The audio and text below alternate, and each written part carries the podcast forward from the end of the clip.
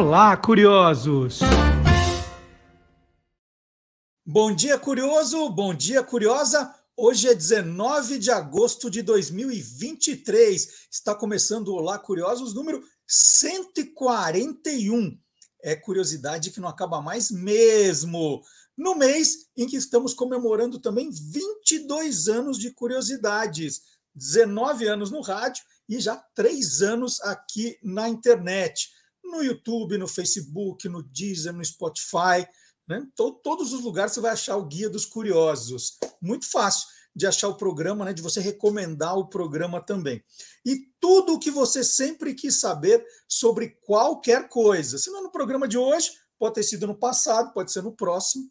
É por isso que nós temos aí hoje um arquivo com 2 mil vídeos ali esperando por você no canal do YouTube do Guia dos Curiosos. Né? Tudo que nós fizemos nesses três últimos anos, tudo guardadinho lá, os programas na íntegra e também o programa dividido, né? os cortes dos quadros, das entrevistas nas nossas playlists. Então, confira os destaques do Olá Curiosos de hoje.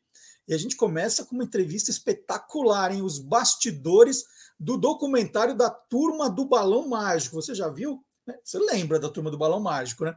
Então, os bastidores do documentário, uma entrevista sensacional.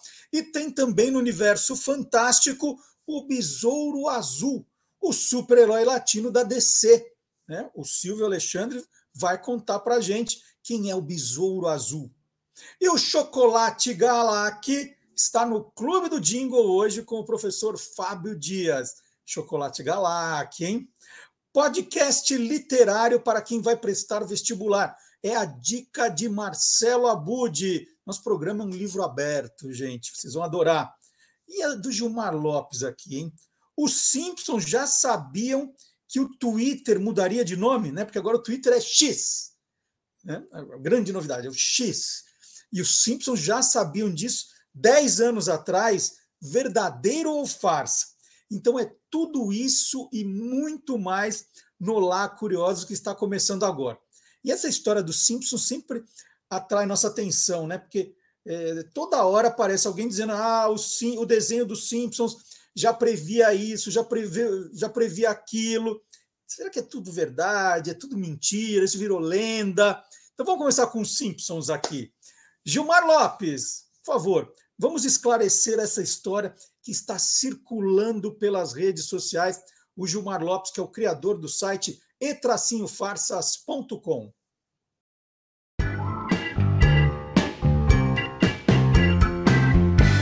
Verdadeiro ou farsa? É verdade que o desenho animado Simpsons teria previsto que o Twitter ia mudar seu nome para X? Pois é, essa história começou a circular há poucos dias nas redes sociais e deixou muita gente curiosa. Ele mostra um frame de um dos episódios de Os Simpsons, onde a gente pode ver o celular do Homer, que mostra ali que o Twitter já está sendo chamado de X há mais de 10 anos atrás. Aí um montão de gente entrou em contato querendo saber, será que essa história é real, hein? Será que isso é verdadeiro ou farsa? É farsa! Isso trata-se de uma montagem. Alguém pegou um trecho do episódio 21 da 23ª temporada de Os Simpsons, que foi ao ar nos Estados Unidos em maio de 2012.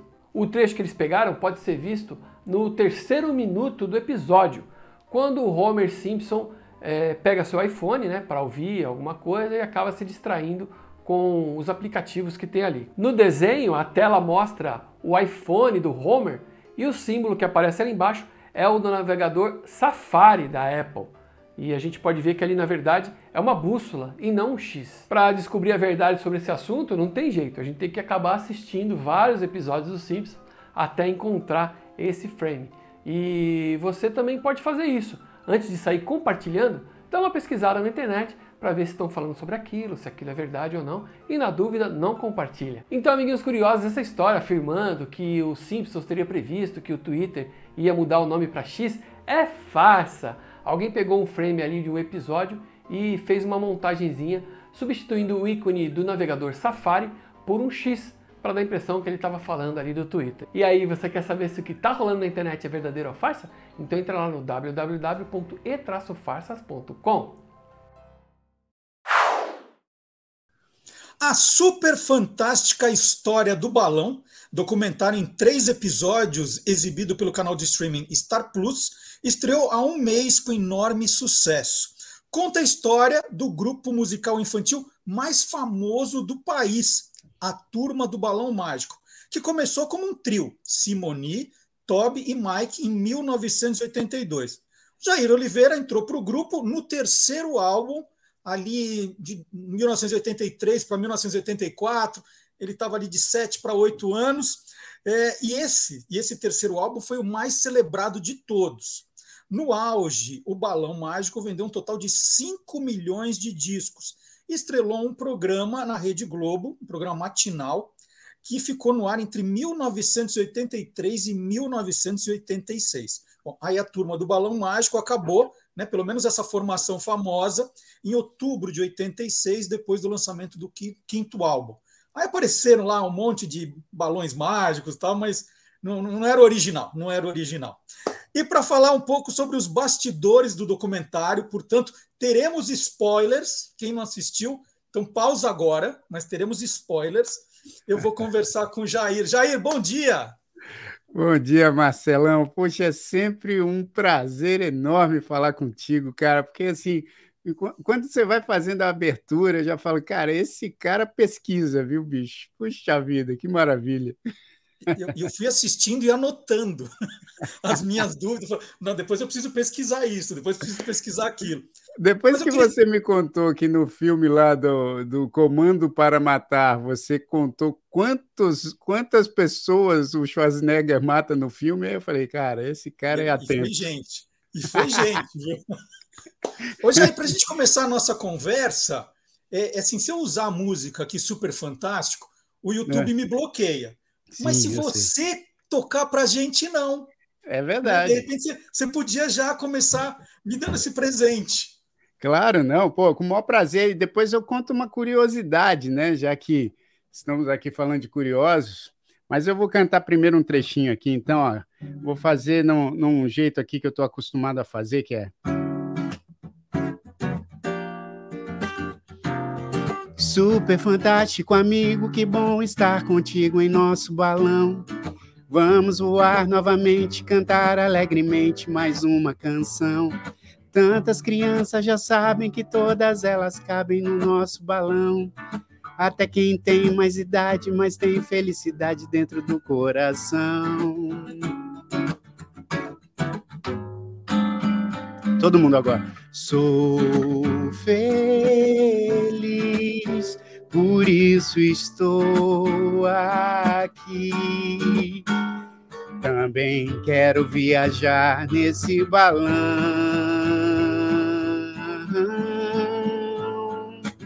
Super fantástico do balão mágico.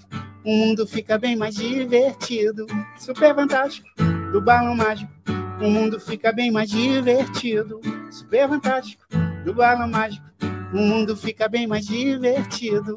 Super fantástico do balão mágico. O mundo fica bem mais divertido. Uau! Que, que delícia para começar o sábado, Jair. É, Jair, é, eu fui acompanhando o documentário né, com, é, com muito saudosismo, que eu, eu, contei aqui em casa, né? Falei assim, gente, esse, esse terceiro álbum, né, esse que você entrou, que tem você na capa, com aquele fundo branco, eu falei, gente, eu comprei esse LP, eu, eu é. tive esse LP. Tipo, nossa, quantos anos você tinha? Eu falei, tinha 19. que é, é, era um negócio tão espetacular que não, não tinha essa, ah, é só para criança. Eu tinha 19 Sim. anos e achei o som maravilhoso, assisti os especiais na Globo. Sim. Tinha isso, né? Vocês não tinham um, um fã-clube só de de criancinha, né? Não, não. Aliás, até falando da curiosidade que eu ia comentar, né? Porque o Super Fantástico, como você bem disse na, na abertura, é... o Super Fantástico é do segundo disco do Balão Mágico, né? É quando eu não tô ainda no Balão. Eu era fã do Balão Mágico, eu entrei só no terceiro. Então eu costumo, eu costumo fazer uma brincadeira que eu falo assim: a não ser que você esteja me confundindo com o Djavan, é, eu não estou ali naquela gravação, né? E tem gente que aposta, que chega para mim assim, cantando, né? Chega, chega fazendo a, a, coreografia e tudo. E eu, quando eu comento, eu falo assim: é, pô, que legal que você me colocou retroativamente nessa gravação, porque eu não tô lá. Aí a pessoa fala: não, você tá sim. Eu falo, não, pode conferir lá. Que quem está lá é o Djavan, o quarto integrante.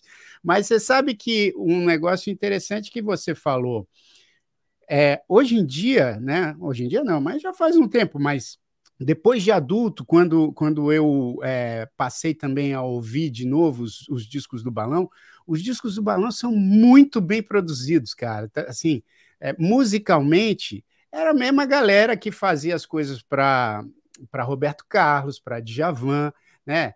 Os arranjos eram de Chiquinho de Moraes e Lincoln Olivetti. Então, é, é, era um, era um pessoal da pesada que estava ali fazendo quase todos os, os, trabalhos ali da CBS na época, que era a gravadora, né, que hoje em dia é a Sony.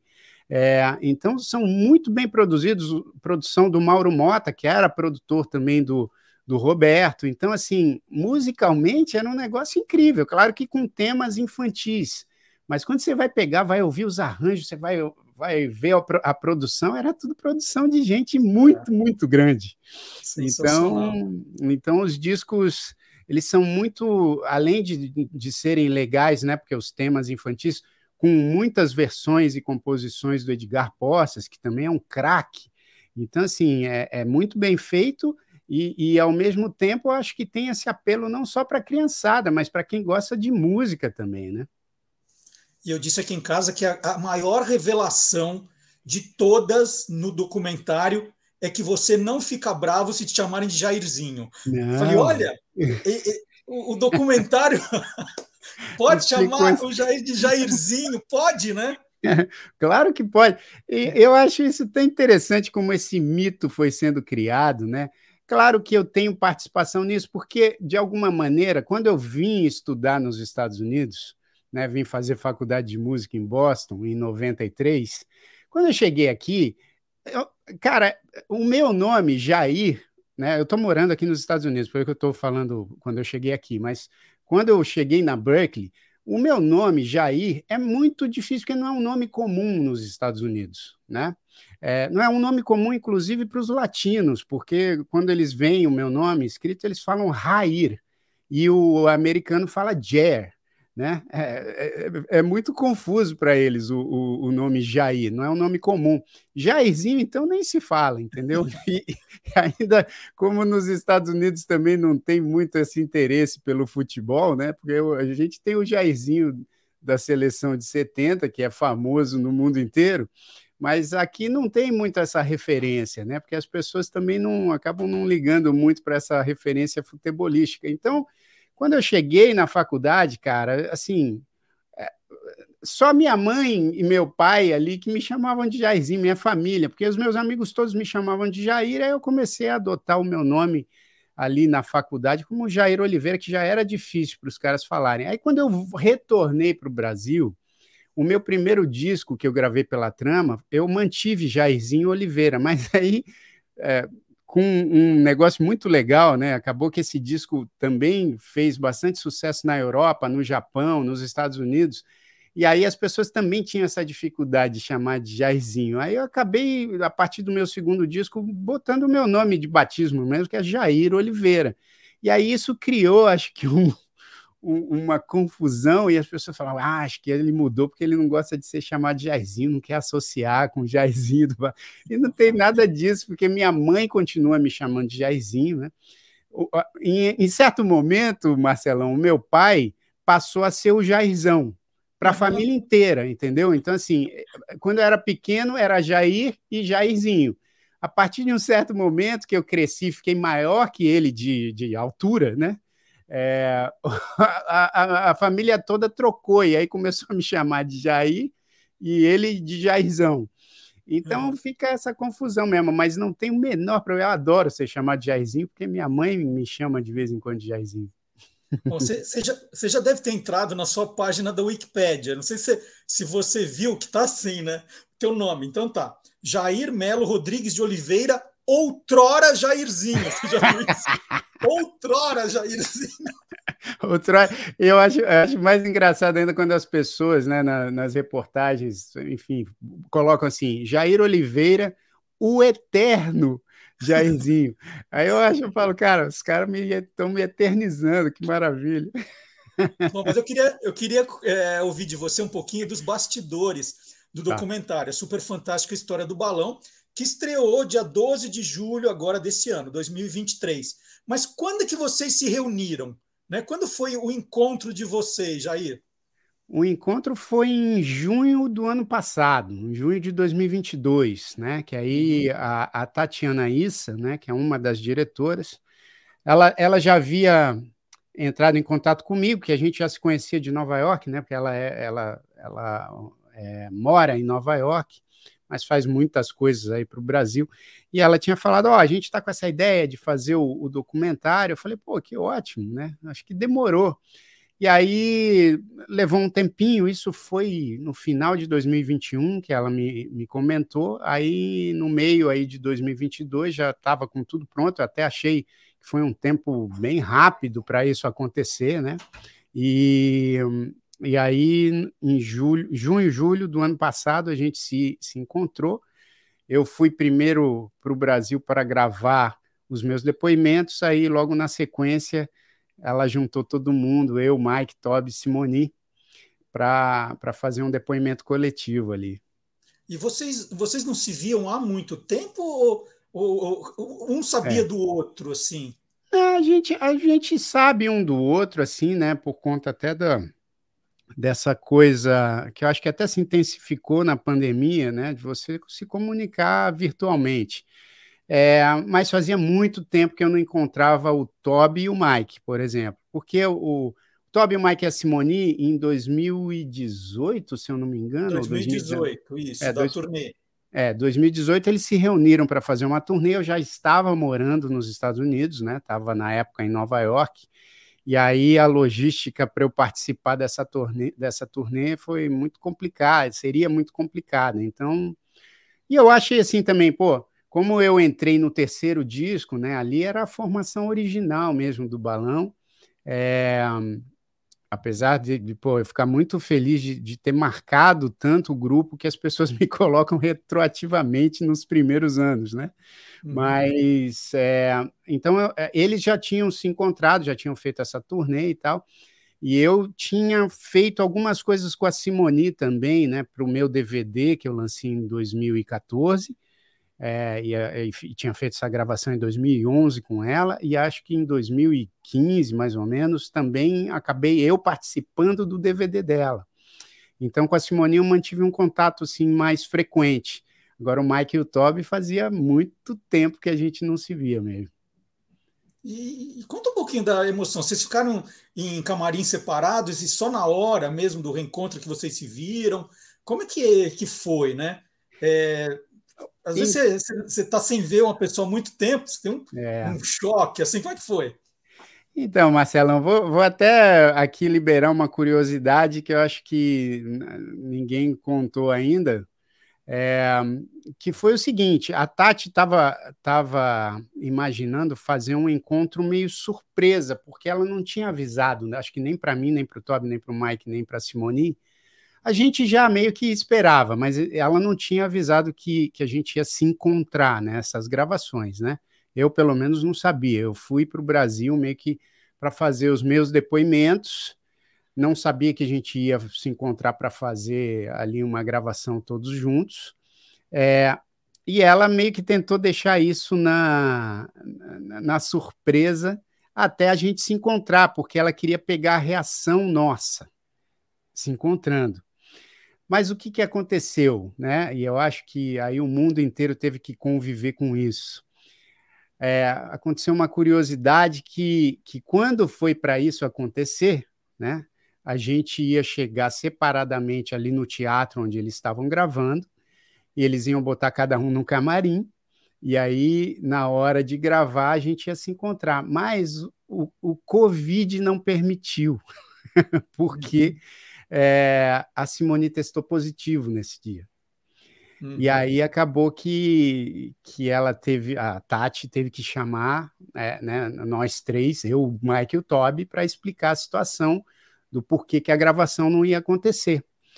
Porque a Simone testou positivo e aí a gente atrapalhou toda a produção, teve que esperar. Atrapalhou, não, né? É, era, era, é o protocolo correto ali, e aí a acabou que, que não teve essa gravação ali naquele dia. A gente teve que postergar a gravação, mas aí perdeu a surpresa também, porque a gente já sabia que todo mundo ia se encontrar, entendeu?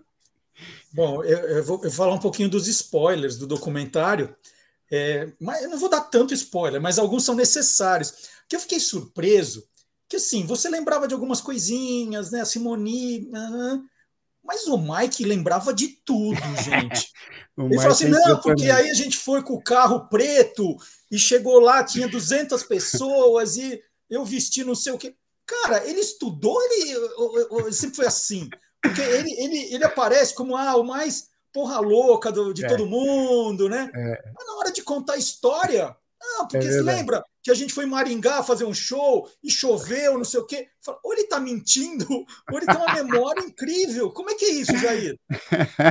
É verdade, Marcelão. Pô, ele tem realmente. A gente, eu, o Toby e a Simone, a gente, a gente ficava espantado, porque ele lembrava de detalhes. Aí ele comentou com a gente, e é verdade, o pai dele, o Ronald Biggs, né, que Deus o tenha, é, o pai dele fotografava muito quando a gente ia fazer shows ou fazer qualquer tipo de gravação e tal, o pai dele estava sempre com uma câmera e fotografava. Então ele comentou com a gente, ele falou: "Cara, eu lembro de muita coisa porque eu tenho muita foto. Meu pai fotografava e aí eh, eu, fiquei vendo as fotos e tal. E então acho que isso ajudou, né? É, e naquela época, obviamente, não tinha nada digital, né? Era, era tudo analógico e o pai dele fotografava e revelava essas fotos e acho que ele tem ele deve ter um arquivo bem bacana de fotos coisas que eu não tenho eu acredito também que a Simone não tem nem o Toby. Mas o pai dele fez esse papel aí de ser de registrar isso em fotografia que serviu para ajudar. Mas a memória dele é muito boa viu? Tem coisas que eu tenho certeza que não foram fotografadas e ele lembra bem mais do que do que nós três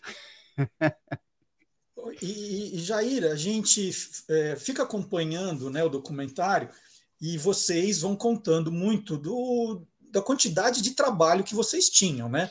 Era Sim. show o tempo todo. Depois, quando entra o especial da TV Globo, era gravação até de madrugada. Aí tem a história de que os pais de vocês, teve, em determinado dia, tiraram vocês, falaram, chega, né? Porque já deu. É, e aí eu fiquei né, imaginando, falando assim, poxa, eles deviam ser péssimos na escola, péssimos, né? Porque não iam, é só show, né? Ganha dinheiro, aquela coisa toda.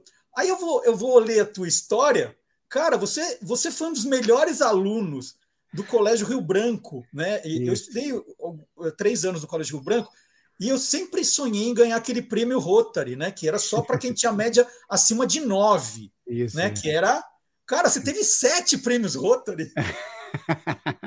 Como é que é dava tempo de estudar, Jair? Cara, você sabe que assim, é... eu, se... eu, sempre fui um aluno que eu, eu, eu, prestava muito atenção na aula, prestava mesmo muita atenção na aula. Então, isso me facilitava muito no resto do dia, né? Porque eu prestava atenção e gostava de estudar, eu gostava de, de, de ter essa, essa esse desempenho na escola, assim, saca?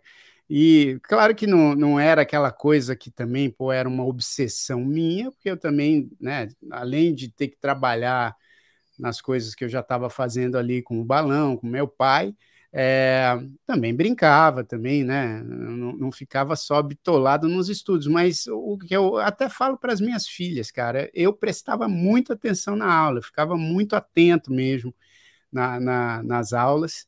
E, e isso me faz. É bem típico dos piscianos, né, Jair? É, né? ex exato. Meio avoado, né? Então, mas quando, quando a aula começava, eu, eu, eu, eu voltava para a terra, entendeu? Assim, mas então, assim, Marcelo, você disse bem, eu, eu, eu ganhei, eu não sabia, isso você que está me informando, não, não contabilizei, mas acho que ganhei sete prêmios Rotaries, que hoje é o prêmio Rio Branco, né? Que é para os uhum. alunos com média acima, acho que hoje em dia de 8,5. Na época, acho que era. Nove, né? Era, era nove, nove eu era... acho. É. é. era um negócio. Então, assim, eu, eu, eu ia muito bem na escola, na Berkeley também, na faculdade, aqui nos Estados Unidos. Eu, eu me formei com, com honrarias também, né? Porque fui muito bem também na, na faculdade.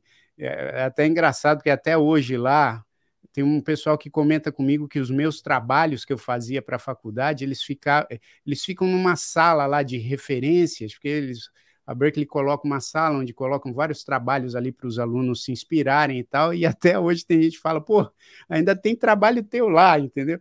Então, assim, eu sempre gostei desse desempenho, assim, mas eh, não era, não era fácil, porque realmente mas tinha uma coordenação. Tá, ali no documentário talvez passe a ideia de que era tudo meio descoordenado, mas não era. Era, era tinha uma coordenação do tipo, a gente não fazia shows durante a semana, só assim, quando tinha alguma ocasião que não dava para ser aos finais de semana, mas eram, eram raras essas situações.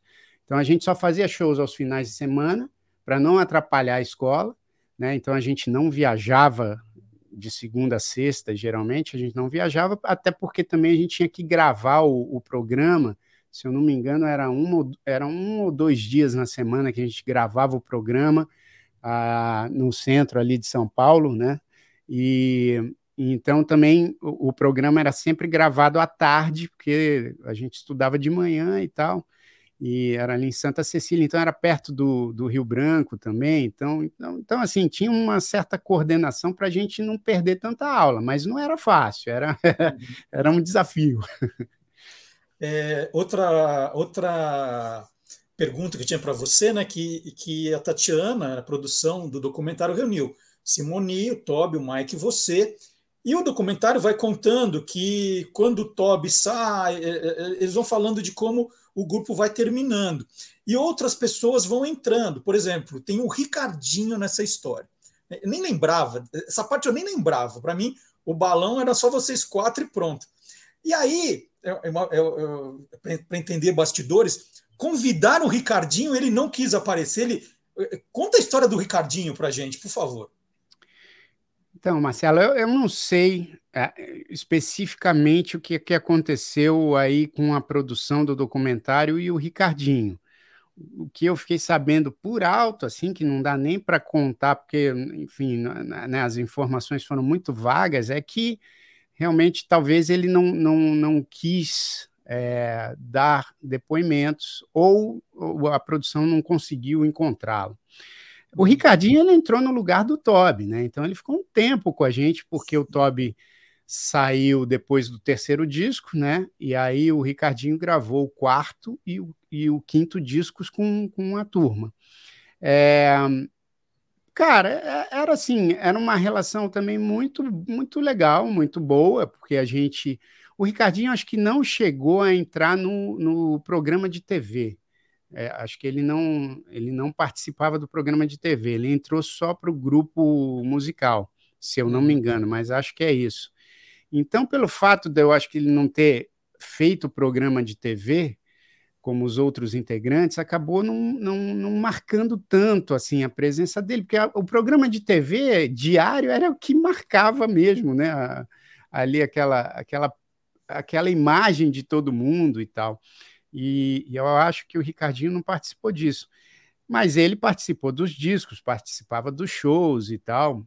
E eu não sei, ó, eu vou te confessar que eu não sabia é, dessa situação traumática, dando um spoiler aqui, né? Que o Toby confessa uhum. na saída dele. Eu não, não tinha muita noção disso, entendeu? Porque a gente ali era criança, a gente, quando ele saiu, a gente também não acompanhava né, o cotidiano dele para entender o que estava acontecendo com ele quando ele saiu, e também não acompanhava o cotidiano do Ricardinho quando ele ingressou, o que, que acontecia, porque a gente, né, se, a gente acabava se encontrando muito para os shows, mas assim, o, o, programa, as outras coisas que a gente continuava fazendo, acho que o Ricardinho não, não participava muito.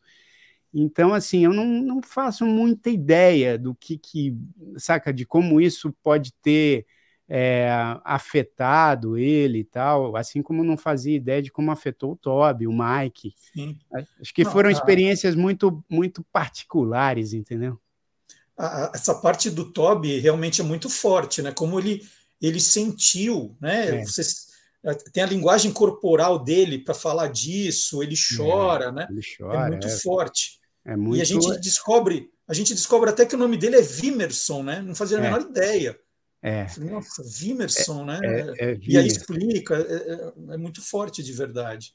É, então, mas mas você sabe que ele me, ele me contando, né, cara? Porque quando eu vi o documentário, eu fiz, eu fiz é, também a produção é, de trilha original para o documentário, né? Então a Tati me chamou também para fazer a trilha original. A trilha original, para quem não sabe, são aquelas músicas que não são né, as gravações originais do balão que tocam ali, são, são as músicas que a gente compõe para criar um clima para alguma cena e tal e eu fiz isso junto com, com o meu pessoal da March Melody e o Leandro Caldeira, então a gente fez. Então eu tive um acesso prévio ao documentário, mas foram poucas cenas, foram só as cenas que a gente trabalhou a música, né? Então eu não vi o documentário. Eu só fui assistir mesmo quando ele já estava pronto, já estava ali entregue para o pessoal da Star Plus.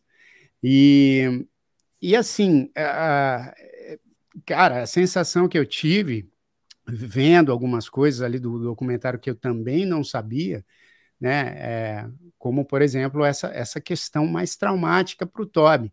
E o legal foi que depois que a gente assistiu, né, eu acabei assistindo sozinho, sozinho não, assisti com a Tânia e minhas filhas aqui em casa, nos Estados Unidos, e o Toby, o Mike e a Simone assistiram numa sessão que fizeram aí em São Paulo.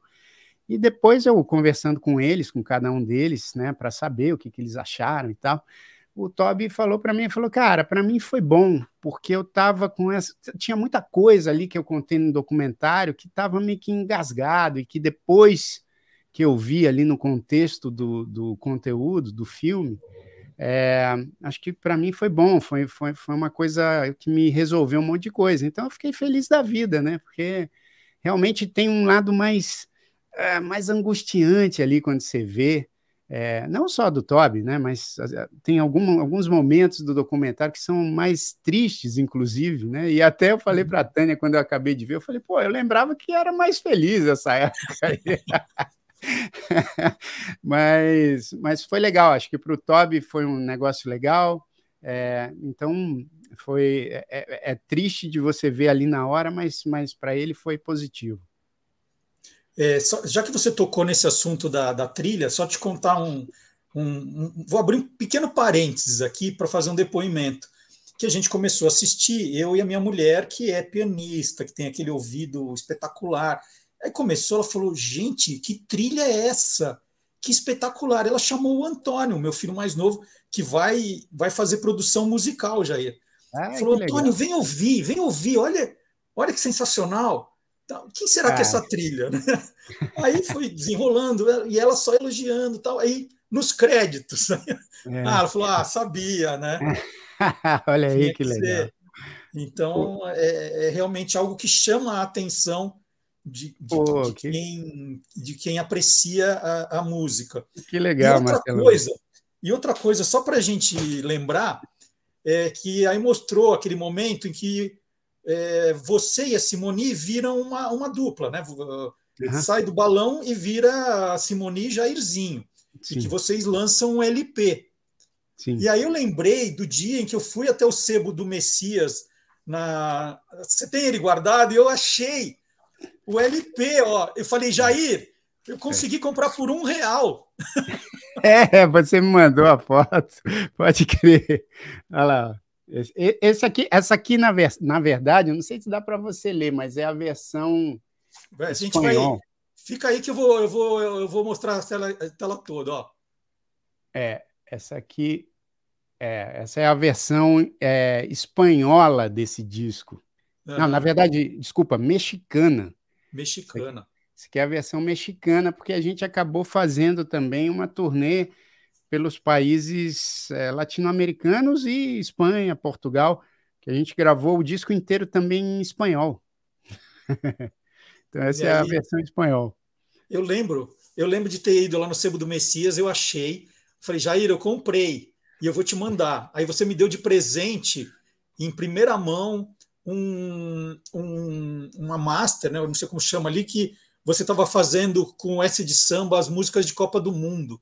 Ah, é. E você me crer. mandou de presente. Foi, eu tenho guardado esse tudo, ah, Jair. Que legal. É o S de Samba Futebol Clube, é isso aí. Falei, gente, eu lembro desse disco, eu comprei e eu mandei para o Jair que ele falou que não tinha. muito bom, muito bom. É, eu tinha uma versão que estava toda, cara. A capa estava toda estragada por conta da umidade que tinha na casa dos meus pais, né? Então os discos acabavam ficando juntos assim, aí quando você ia, eles grudavam, entendeu? Então eu tinha uma versão lá que já estava toda estragada, ainda bem que você me mandou.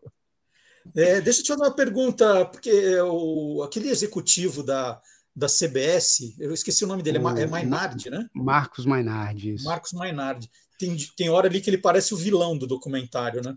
É, é verdade. Ele, é, ficou com, ele é o, vilão do documentário. Mas a pergunta é: né, ontem, por exemplo, eu estava escrevendo a abertura da entrevista, estudando as nossas perguntas, fiquei ouvindo no Spotify o, o todos os discos do, do balão, né? E, uhum. Uhum. É, sim, para relembrar, me emocionou, tal, lembrei um monte de coisa. Vocês ainda têm direito a, aos copyrights, aos direitos autorais das músicas ou não? Então, é assim, ó, até é, é legal explicar, porque os direitos autorais, eles são para os compositores das músicas, né? E as músicas, grande parte das músicas ali dos discos do Balão, e desse, inclusive, que eu também fiz em dupla com a Simone, são músicas estrangeiras que são versionadas. Né? Então, quem fazia boa parte das versões era o Edgar Poças é um craque, né? E, aliás, até tem situações que eu acho bem injustas, porque eu soube recentemente que, por exemplo, ele, por ser versionista, geralmente quando você faz as versões de uma música estrangeira, você fica ali em torno de 16, 15, 16% é, do direito autoral geral da versão que você faz, né? Então, tipo, se eu compõe uma música e você vai fazer uma versão em espanhol, você tem um direito de ficar ali com uns 15, 16% do direito autoral da versão em espanhol, não da minha música original. Mas, uhum. enfim, é, só que em alguns casos, os, vers os, os, os autores originais da música não liberam para pagar direito autoral para o versionista. Então, o versionista faz, o, faz a versão se ele quiser, mas não recebe nada. Uhum. É, eu soube, não sei se é verdade, que em alguns casos ali de músicas que foram muito sucesso no Balão Mágico, eu acho que inclusive até o Super Fantástico, o Edgar Poças fez a versão e eu não sei se é verdade mais uma vez, mas eu fiquei sabendo que ele não tem nenhuma participação. E que eu falo, puxa vida, essa música, se bobear, é, ninguém conhece a versão original dessa música, inclusive fora do Brasil, entendeu? É, uhum. O Super Fantástico fez um sucesso tão estrondoso que as pessoas que devem conhecer essa música fora do Brasil devem conhecer como Balão Mágico na versão do Edgar Poças. Então, assim, a gente, a gente como criança, a gente não compunha ali, né? Eu, eu sou um compositor hoje em dia, mas naquela época eu não compunha. Então, os direitos autorais a gente não, não, não participa. O que a Mas gente. Intérprete não ganha nada, Jair? Ganha. Então, ganha porque existe um, um, outro direito chamado direito conexo, que aí hum. sim você ganha como intérprete, como músico e tal. Então, isso gera ainda uma receita né, para a gente, obviamente. Acho que até também com, com um documentário, muitas pessoas se interessaram em, em, em, comprar ou ouvir né, as coisas do balão, então isso gera uma receita. Mas é uma receita que até hoje eu não consigo entender direito também, porque a Sony presta contas com a gente e, e não é lá essas coisas e tudo, até porque, sei lá, deve ter muita gente ali para receber direitos conexos, mas, mas a gente tem ainda direitos, né? E vai, sempre vai ter, porque numa gravação você sempre tem os direitos conexos ali que ficam né, para você receber enquanto aquela gravação tocar. E a reação das suas filhas, né? Porque elas, elas devem, elas já devem ter ouvido várias vezes a história do balão mágico, mas elas tinham a dimensão do que do que representou, porque uma coisa é você, né? Parece, ah, meu pai é exibido, né? Ele fala uma, ele conta uma ele aumenta, né? A outra é você olhar aquilo e ver, né? Elas já já tinham visto muitos vídeos do balão mágico, elas tinham noção do tamanho que foi isso, Jair? Ah, eu acho que não, Marcelão. Assim, até porque muitas vezes eu também não tenho essa noção, saca? Assim, é, é... claro que a gente, é, por exemplo, eu até hoje sei da, da força, né, do, do, do, dessa época do balão mágico e tal, principalmente também por conta do programa diário de TV que a gente tinha. Então é impressionante, assim. Até hoje, quando eu vou fazer meus shows é, eu, inclusive, faço até algumas brincadeiras, porque enquanto eu não toco alguma coisa do balão mágico nos meus shows, parece que o show não valeu, entendeu? então eu tenho que tocar alguma coisa do balão mágico e, e, eu toco sempre com muito prazer, porque é realmente uma parte importante da minha carreira. Mas às vezes a gente perde a dimensão assim das coisas, né? E, e acho que esse documentário trouxe um pouco de volta esse tipo de reação que para mim foi assim, não digo que foi surpreendente, porque eu sei que na época foi muito sucesso, né? Até por uhum. ser um programa diário na Globo, principal emissora de TV do Brasil e tudo. Mas é, o, o, que me deixa bastante espantado assim é de ver, porque eu tenho né, o meu, meu projeto infantil hoje com a minha família, que é um projeto familiar que é o Grandes Pequeninos, que faz bastante sucesso, que toca né, bastante aí o, o, coração aí das famílias todas.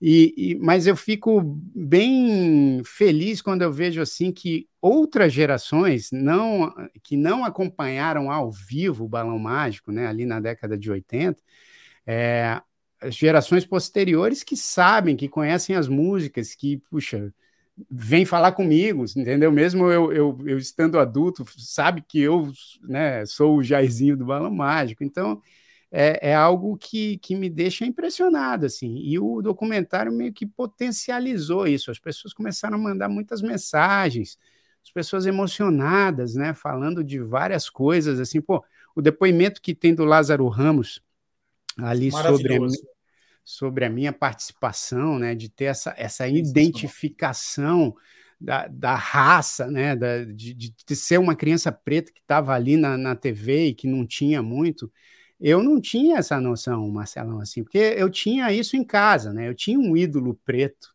em casa, né, que, é, que uhum. era meu pai, Jair Rodrigues, e então eu, eu não, não fazia essa conexão muito ali na época. E aí depois, não só o Lázaro que botou esse, esse depoimento no livro dele, mas muitas pessoas me mandando mensagens assim emocionantes, falando, cara, quando, quando eu te vi na TV, isso mudou minha vida, porque eu comecei a me identificar com, com, com você. Então tem coisas que são bem importantes assim para mim, saca? De que eu também não tinha noção. Então minhas filhas, eu falo para elas, conto, elas acabam não assistindo muitas coisas. É, elas assistiram o documentário e ficaram me perguntando muitas coisas sobre aquela época. Então, o documentário acho que faz esse papel também, né, de trazer essa, esses bastidores para quem não acompanhou ao vivo ali na década de 80.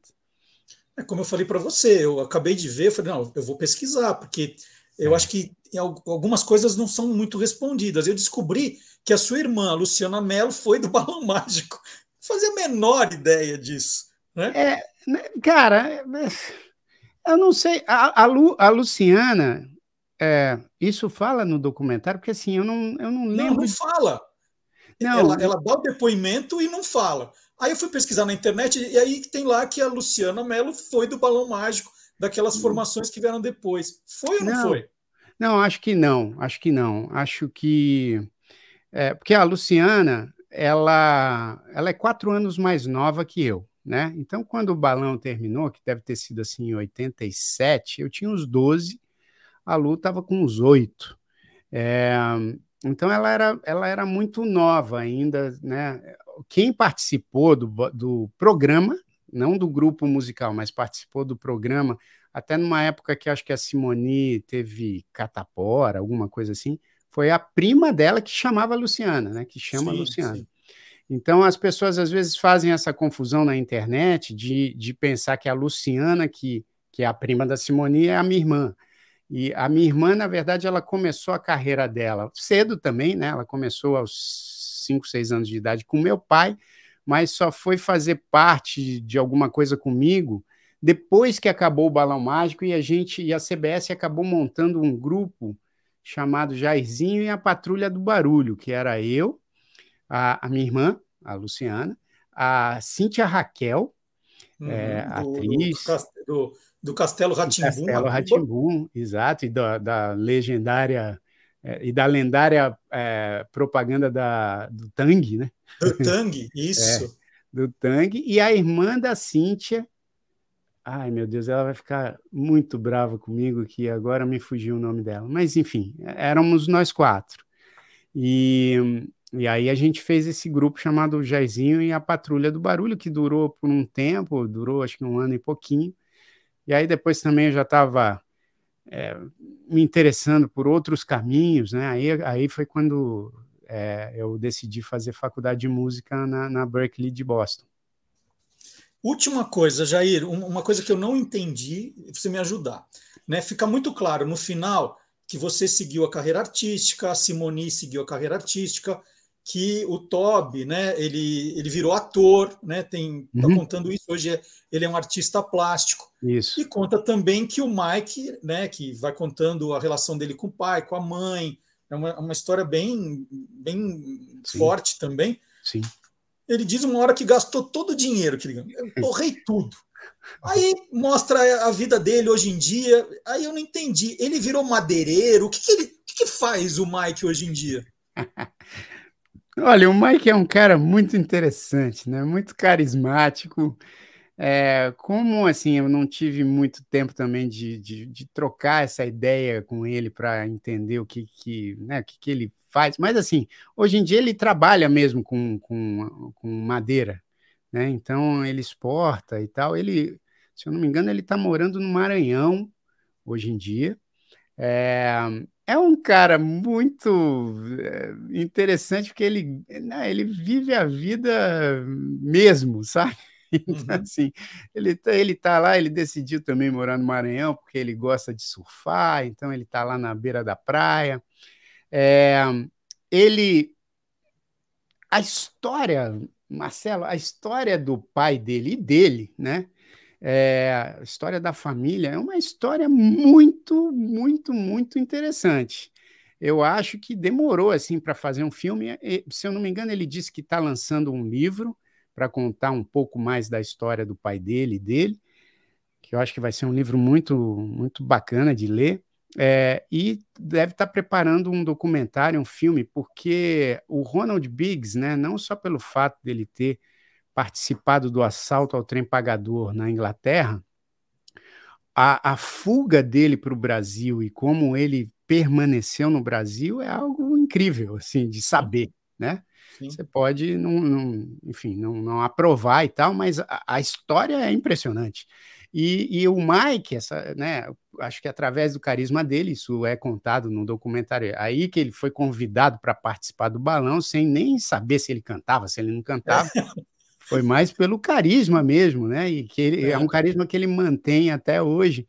Então, é, é, eu acho ele uma figura interessantíssima, assim, saca? E, e quero muito, é, daqui a pouco, ter um tempo para conversar com ele, porque a gente era muito próximo ali, né, naquela fase do Balão Mágico.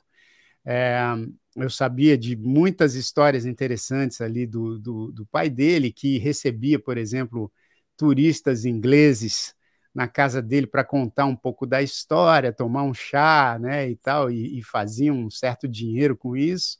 É, o Mike deve ter torrado mesmo a grana dele, trabalhou, foi né, no fim da vida do pai dele, né, que o pai dele acabou decidindo voltar para a Inglaterra para ter acesso, já estava doente, né, já estava velhinho, aí fez um acordo com a Scotland Yard para poder é, ser preso e, e, e, ter acesso ao sistema de saúde de lá. É, aí o Mike também foi para a Inglaterra, né? E acho que tem, se eu não me engano, uma ou duas filhas que moram lá na Inglaterra até hoje.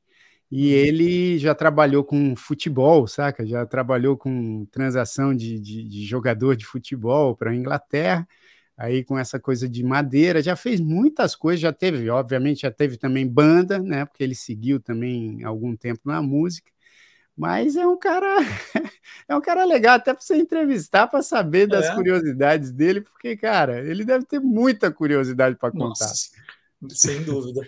Já só para terminar esse papo, quando eu começo a falar com você, não tenho vontade de parar, né? É, essa, essa parte boa. Mas só para encerrar, é, e aí um spoiler final que no documentário tem uma música que o Jair é. fez para o Balão Mágico, né? Que é uma Isso. música que era até então inédita que você fez para o pessoal. Você podia só tocar um, um pedacinho para a gente terminar nossa conversa?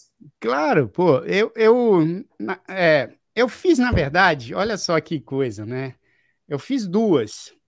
Uma que eu fiz num, num, dia da gravação, só que eu não fiz pensando no documentário, até porque eu não sabia ainda como é que ia ser o documentário, que foi essa que a Tatiana acabou curtindo se eu não me engano, acho que foi essa, porque eu fiz, eu fiz um outro tema também para o documentário aí, compus especificamente nessa coisa de fazer a trilha original, mas eu acho que o que ela gostou foi, foi uma música que eu fiz ali e mostrei para eles, é, para o Mike, para o Top, para a Simoni e para toda a equipe do documentário, no dia que a gente estava gravando, porque eu estava no hotel esperando a, o dia da gravação, né? E aí eu, eu no hotel tive a inspiração de fazer um negócio para os grandes pequeninos, mas para os grandes pequeninos falando dessa minha história com balão mágico, né? Então por isso que a música chama Infância Voa.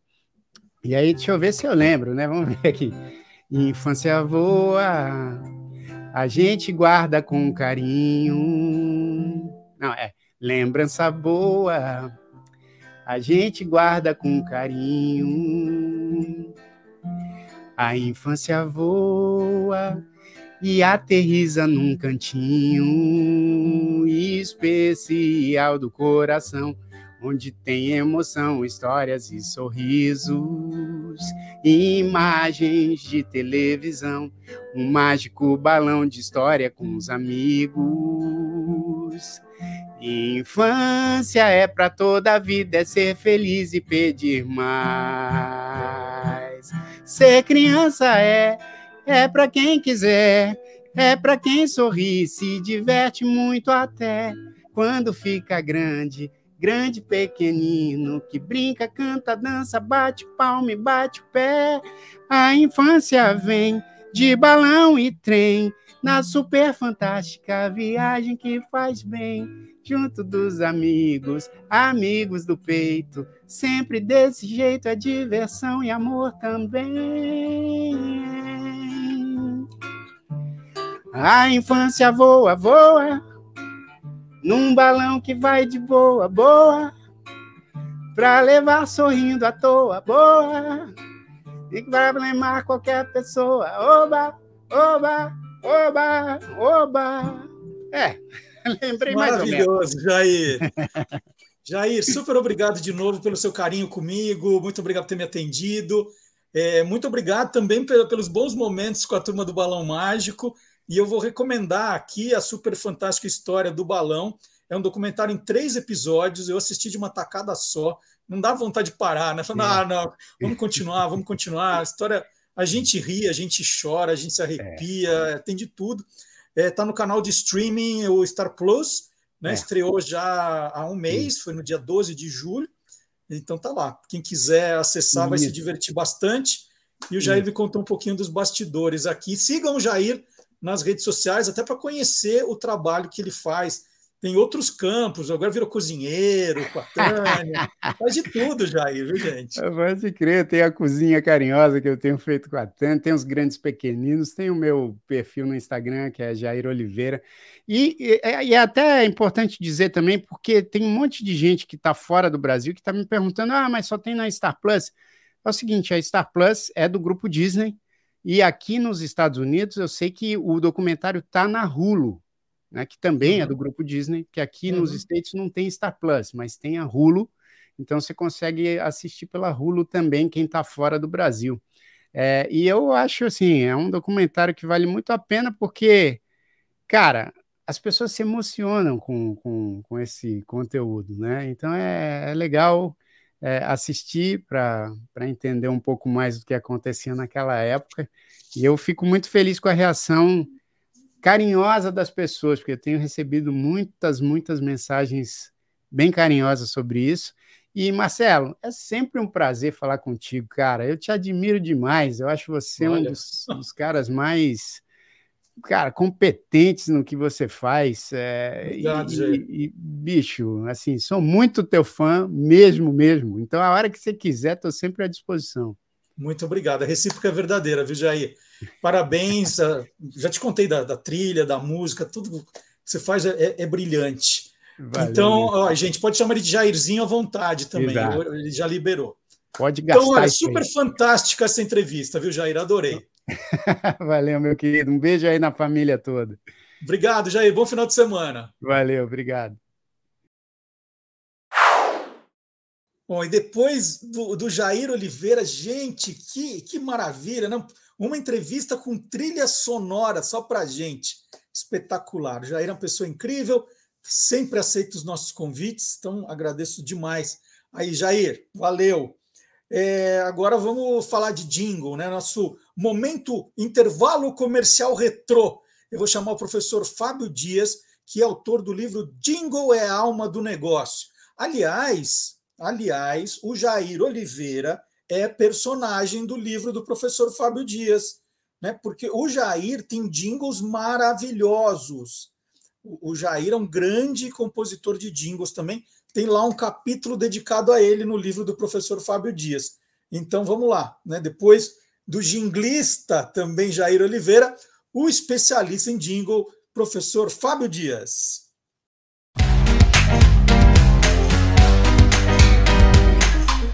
Clube do Jingle. Bom dia, Fábio. Bom dia, Marcelo. Tudo bem? Tudo bom. Qual é o produto reservado para hoje? Espero que seja bom, hein? Hoje é delicioso o produto. Para mim, pelo menos, eu prefiro chocolate branco do que chocolate preto. Tem gente que, né? Há uma controvérsia, porque nem chocolate diz que é, né? Pois é. Pois é. Mas eu desde... não vou entrar nessa polêmica. Não, não é. Pois é. Eu, eu, já entrevistei aqui no programa a, a Zélia, da página Chocolatras On, Online, que é sensacional, é uma autoridade, e ela já me, mostrou que é chocolate sim. Falou, não, chocolate é. Você pode não gostar, mas tecnicamente é chocolate. Então, tudo bem. Então, eu só queria dizer que eu não gosto de chocolate mas... branco, mas eu não é vou dizer. Rola uma polêmica, né?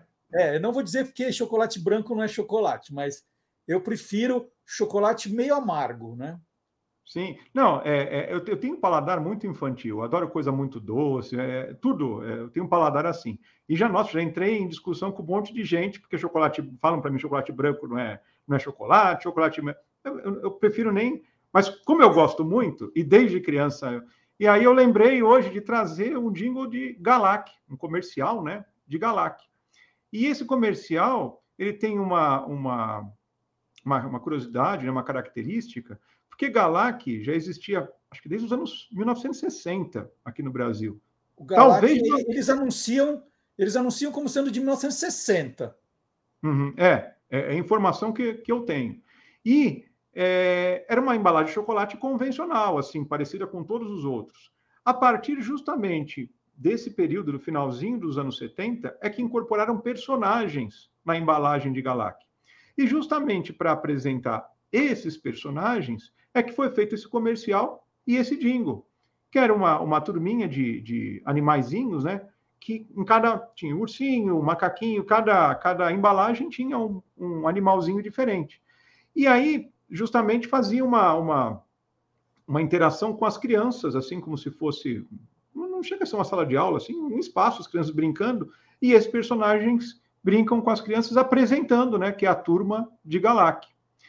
E a, a, a, o jingle foi criado pelo Edgar Poças, que é um, um grande músico, um grande. É, na, na, época, inclusive, ele era ator, modelo, apareceu em vários comerciais, mas era um grande compositor, que já era um prenúncio do trabalho que ele ia fazer com crianças na década de 1980. Porque, para quem não sabe, todas ou 90% das músicas do grupo Balão Mágico ou eram dele ou eram versões que ele fazia de músicas internacionais. Então, o sucesso do grupo Balão Mágico vinha dessas músicas e dessa mão mágica que ele tinha para trabalhar né, é, é, melodias para crianças. Né? Super, super legal. É, sobre a, a criação do, do, chocolate branco, né? É, o chocolate branco nasceu na Suíça em 1936. Olha quanto tempo demorou para chegar no Brasil.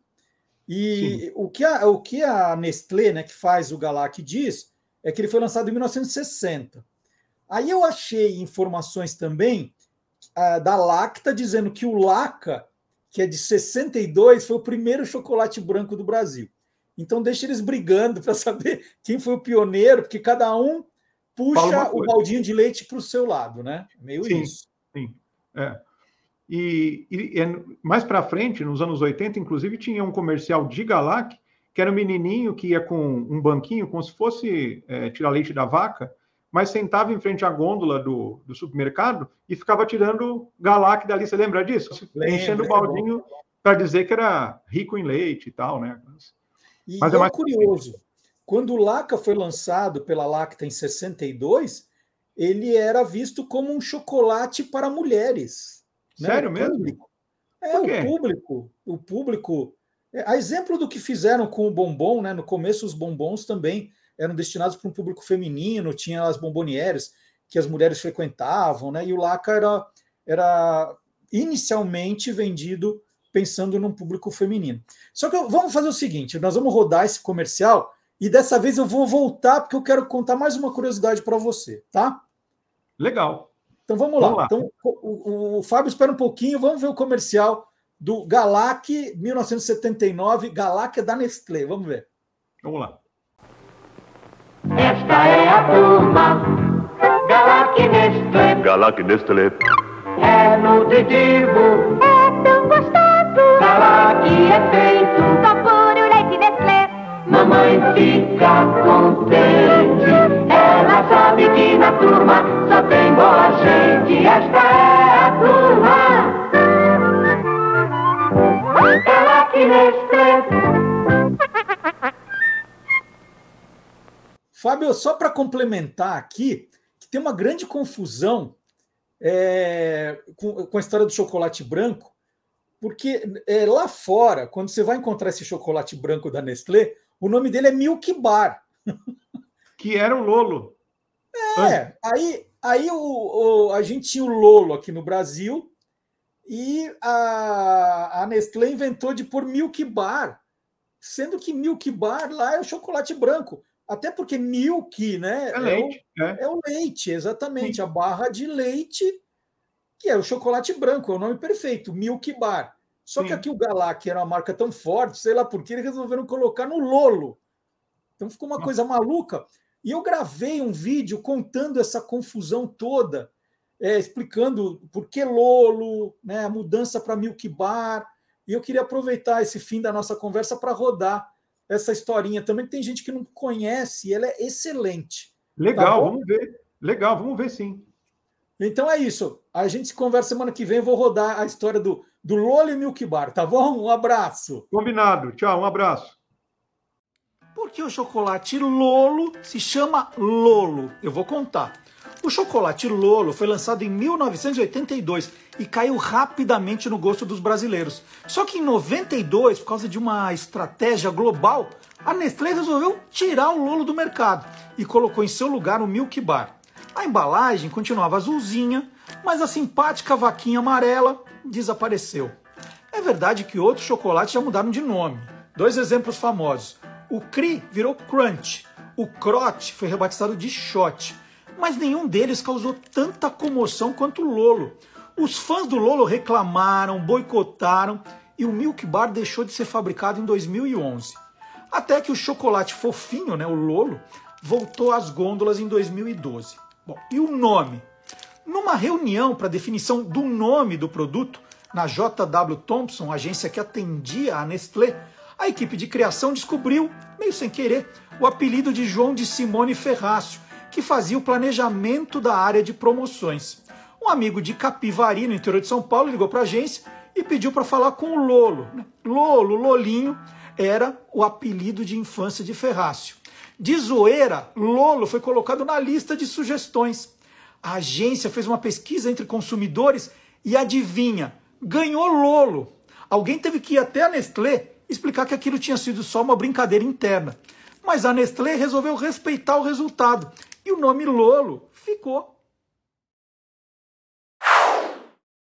E vou convidar vocês também para dar uma chegadinha no site do Guia dos Curiosos. É, esse mês de agosto, a zebrinha do Fantástico, lembra da zebrinha do Fantástico, gente? Olha a zebrinha do Fantástico aqui. A zebrinha do Fantástico faz 51 anos. A zebrinha, ela é de 1972. E o curioso é que a zebrinha do Fantástico é mais velha que o Fantástico. O Fantástico fez agora, no começo de agosto, 50 anos. E a zebrinha está comemorando 51. Como assim? A zebrinha do Fantástico veio antes do Fantástico? Vocês vão dar uma olhadinha no site do Guia dos Curiosos, tem essa reportagem aí, e a gente explica né, onde surgiu a zebrinha, onde ela surgiu antes do Fantástico. Então tem toda a história de quem foi o criador, né? E esse enigma é interessante, né? A zebrinha do Fantástico é mais velha que o Fantástico. Tá lá tudo explicadinho para vocês no site do Guia dos Curiosos, tá? Tem muita coisa bacana, tem o mecanismo de busca para vocês procurarem, e aí sempre tem alguma curiosidade que vai te agradar, que vai te surpreender, certo? E agora, falar em surpreender, né? Quem está sempre surpreendendo é o professor Vard Marx, agora com um especial para a gente entender filosofia, é filosofia para iniciantes com o professor Vard Marx. Que a gente ouve tanta coisa, né? Nossa, como é que junta tudo isso? E o professor Vard Marx está fazendo uma série muito didática, né? explicou o que era filosofia, o conceito, a origem da palavra, quando ela nasceu, né? onde ela nasceu, depois começou com os primeiros filósofos e a gente continua falando dos primeiros filósofos. Né? Então, é para entender mesmo. E para não perder o fio da meada, quem está chegando agora, os dois episódios anteriores já estão no YouTube, tá, gente? Para, um, de repente, um professor de filosofia quer usar em sala de aula, né? Ou pode usar o material que a gente publica aqui, passa para os alunos. É divertido, é curiosidade. Então, professor Vard Marx, quadro novo, é uma série no programa.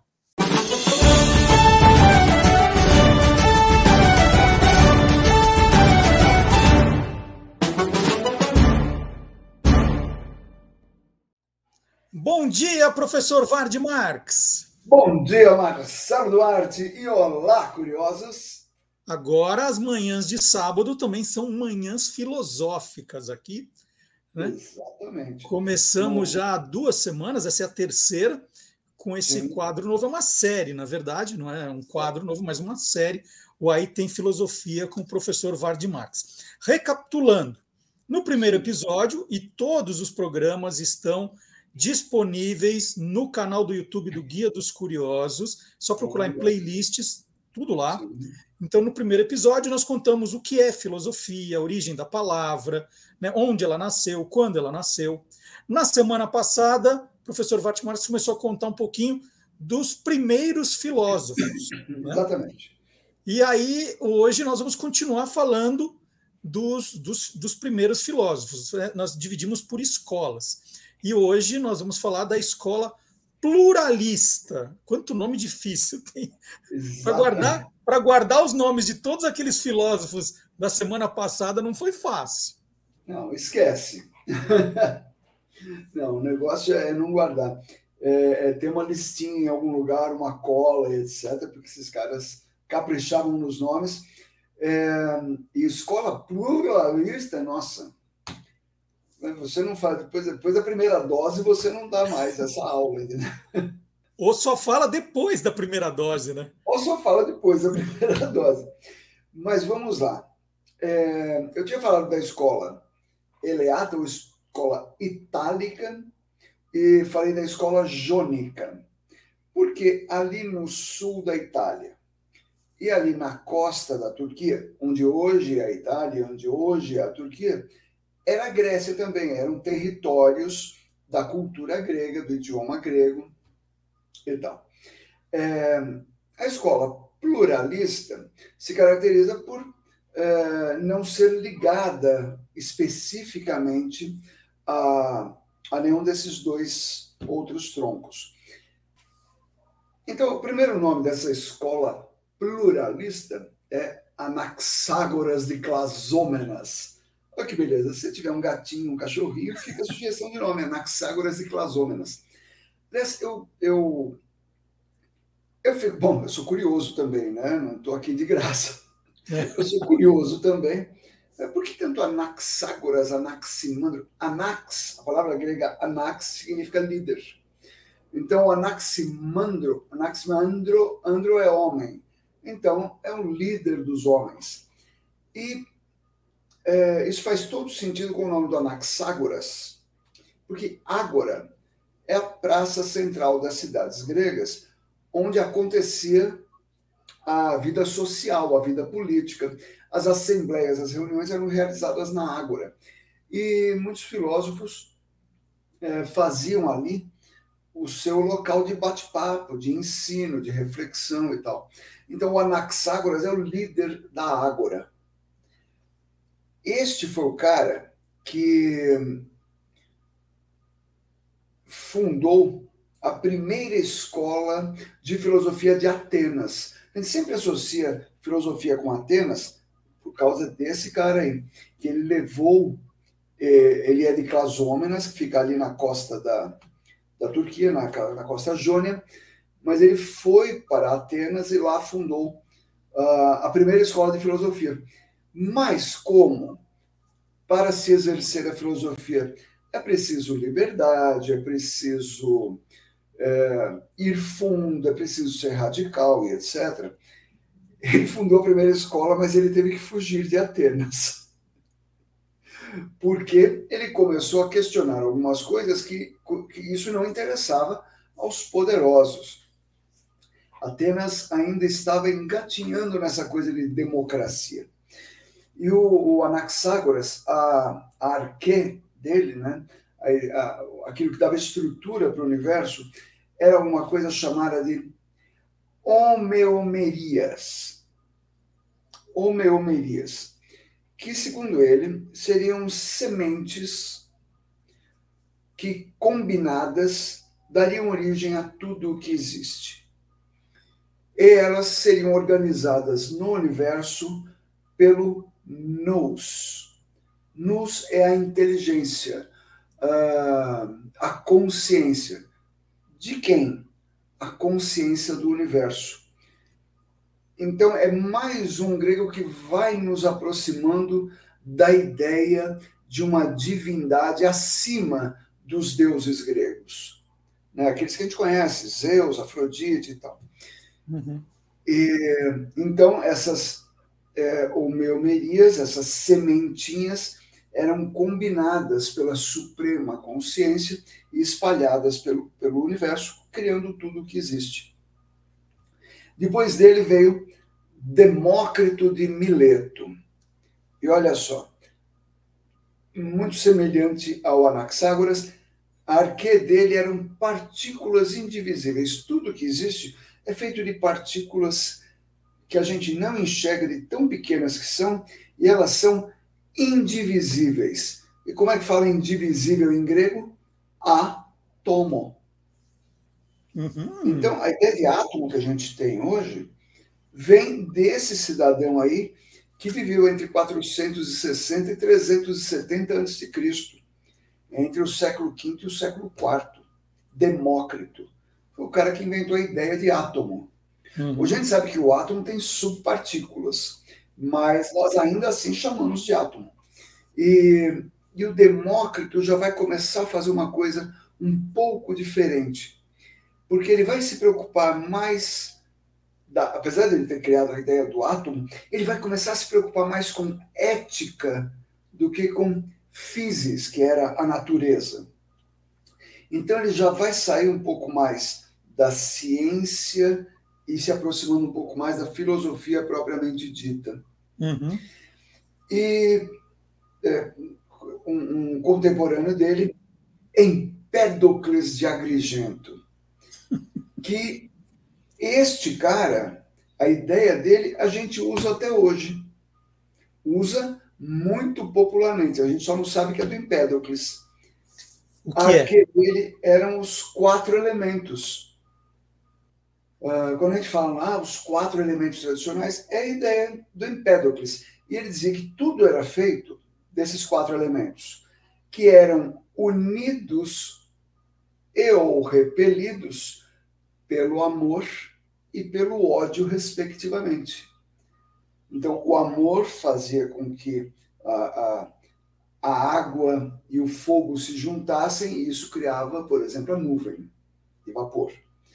Já o, o, quando a relação entre água e fogo era a relação do ódio, a água apagava o fogo, mas era destruída no processo. A água não era mais integral. Uhum. Então, tudo que a gente fala hoje de, de é, elementos antigos, a gente deve ao Empédocles. E aqui, a gente conclui um, um, um, capítulo muito importante, eu já vou dar uma continuidade, calma, falar de uma outra coisa, porque uh, o que eu falei na, na edição passada e hoje, esse monte de filósofos, eles são todos reunidos. Você pega um livro de filosofia e encontra lá o primeiro capítulo do livro, o segundo capítulo do livro é Os Pré-Socráticos, os que vieram antes de Sócrates. Porque aquilo que a gente tem como ideia de filosofia e ideal de filósofo, como deve ser o filósofo, quem nos deu isso foi esse cidadão intitulado Sócrates, um ateniense. Mas Sócrates vai ficar para o próximo capítulo. Eu quero falar de uma outra coisa agora, que são os caras muito importantes. Os sofistas. Atenção, quem tem amor ao saber é um filósofo. Filo é amigo ou, ou aquele que tem amor. E sofos é saber. Esses caras eram chamados de sofistas é a diferença que a gente faria hoje em dia entre sábio e sabido. Uhum. O filósofo é um sábio, o sofista é um cara sabido. Uhum.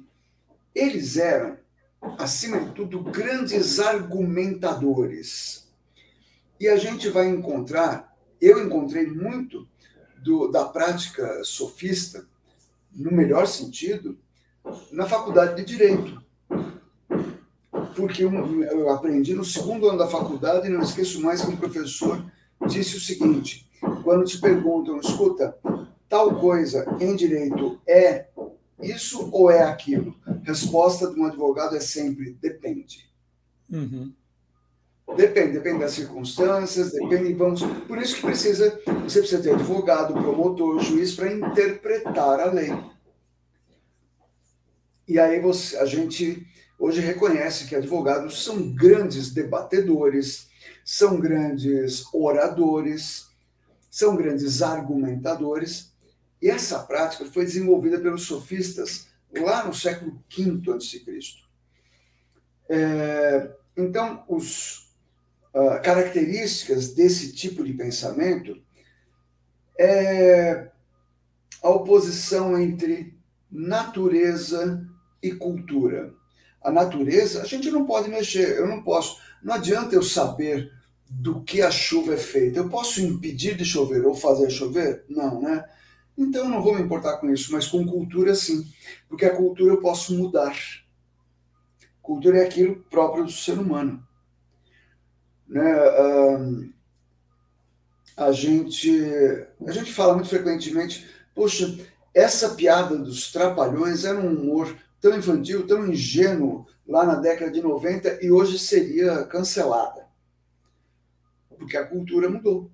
Uhum. Uh, outra coisa, e esse, essas características elas são todas interligadas. Né? Outra coisa é o relativismo. É a coisa do depende. Vamos ver. Não é bem assim. Não é pão, pão, queijo, queijo. Uhum. Ou a luz está acesa ou a luz está apagada. Entre a, a, o preto e o branco têm muitos tons de cinza. Hum? Outra coisa, a existência dos deuses. Assim como as coisas da natureza, se os deuses existem ou não, não é um, não é uma coisa que, que, que, a minha opinião vá mudar a existência dos deuses. Quer eles existam, quer não existam, a minha vida vai vou, vou tocando aqui conforme eu puder. Então, muitos deles, inclusive, eram acusados de ateísmo, por exemplo. Hum? Uh, a mesma coisa se diz da natureza da alma. Ah, do que a alma é feita, para onde a alma vai. Isso não me diz respeito. Eu quero saber se esse terreno é meu ou é do outro. Uhum. Eu quero saber se a discussão do vizinho A ou do vizinho B, quem é que está certo. Então, rejeitam-se as questões metafísicas, espirituais e etc. E vamos fazer foco na habilidade de argumentar.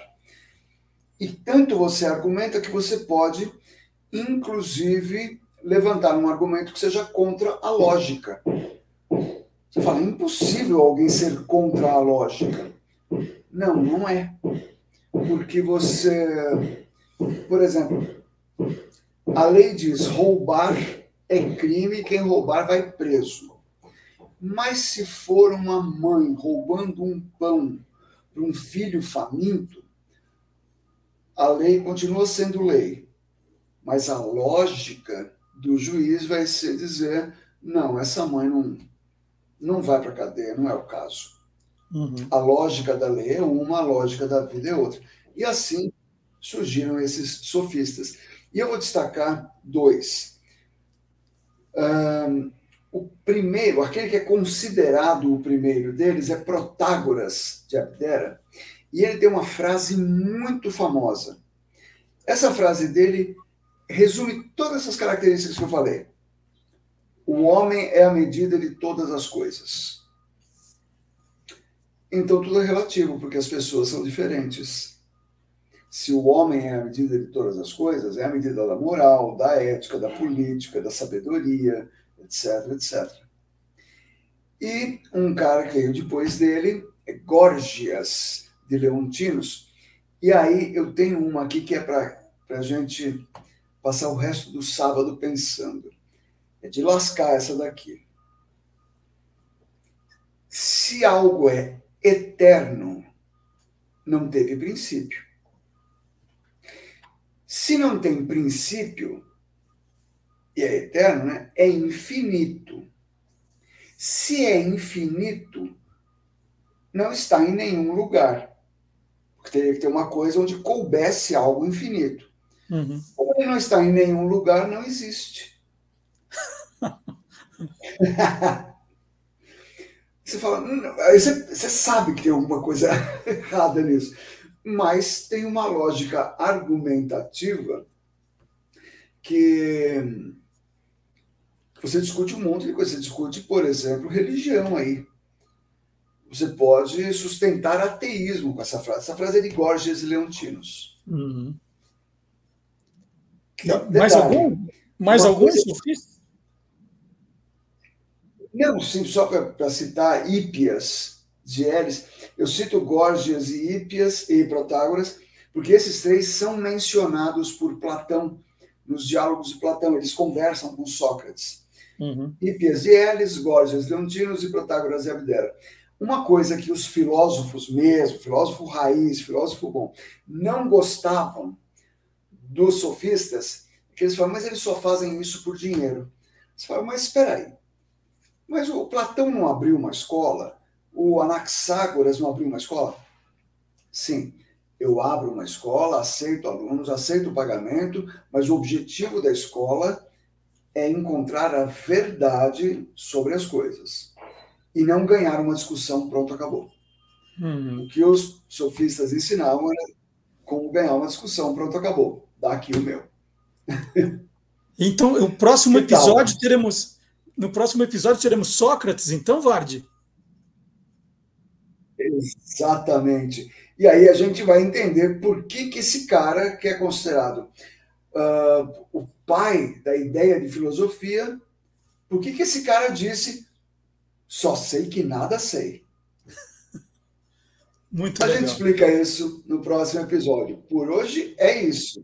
É isso. Professor Vardi Marques, aí tem filosofia na semana que vem tem mais. Um abraço, Vardi. Obrigado.